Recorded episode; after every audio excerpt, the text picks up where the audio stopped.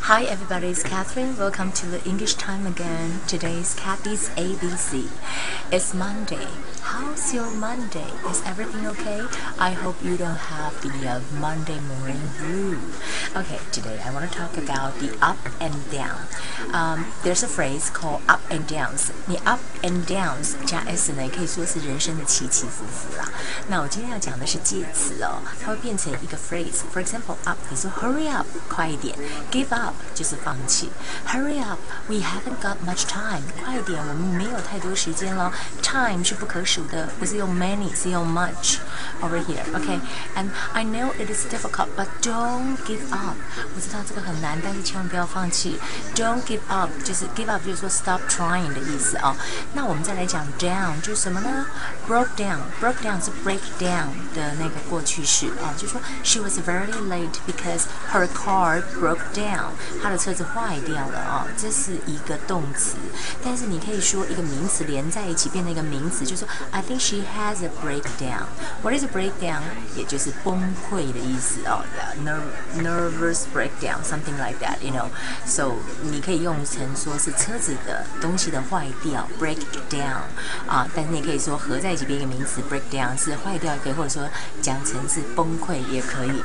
And I think somebody will have a breakdown today. That will be the chief of IMF. 今天最大最大的 international news headline is about IMF 的 chief 啊，国币基金会的主席啊，结果呢，他竟然被扯说在美国有涉及到呃性攻击一个女生，那个女生是他的 cleaning lady，是他的清洁呃饭店的清洁工。Wow, people say how could that be happening? I mean, she's not pretty. I mean, she's not a movie star. And then then she actually charged him of sexual assault.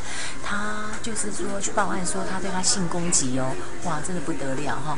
那我们来看到呢，今天的 CNN 的标题就是说，arraignment of IMF chief delayed。arraignment 这个字是什么呢？就是提讯、传讯的意思啊。arraignment，arraignment，A R R A I G N M E N T 哈，arraignment 好 of IMF。IMF，I want to say something about IMF is International Monetary Fund。Monetary 是金 融的，Fund 是基金会的意思。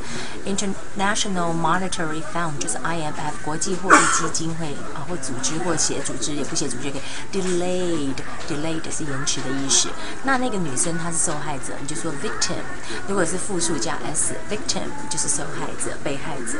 Okay，I wanted to talk about the phrase again. Up and downs, up and downs，人生的起起伏伏。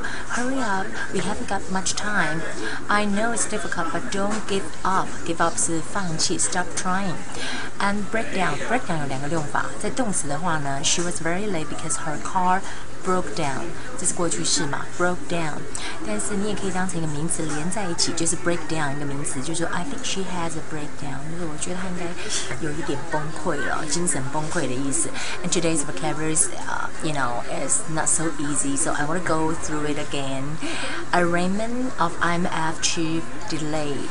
Arraignment 是提讯传信啊，IMF 是 International Monetary Fund。Okay, that will be the English time for today. I hope you guys really enjoy it. It's a little bit difficult, but I think if you practice and use it more, um, it will be easy for you.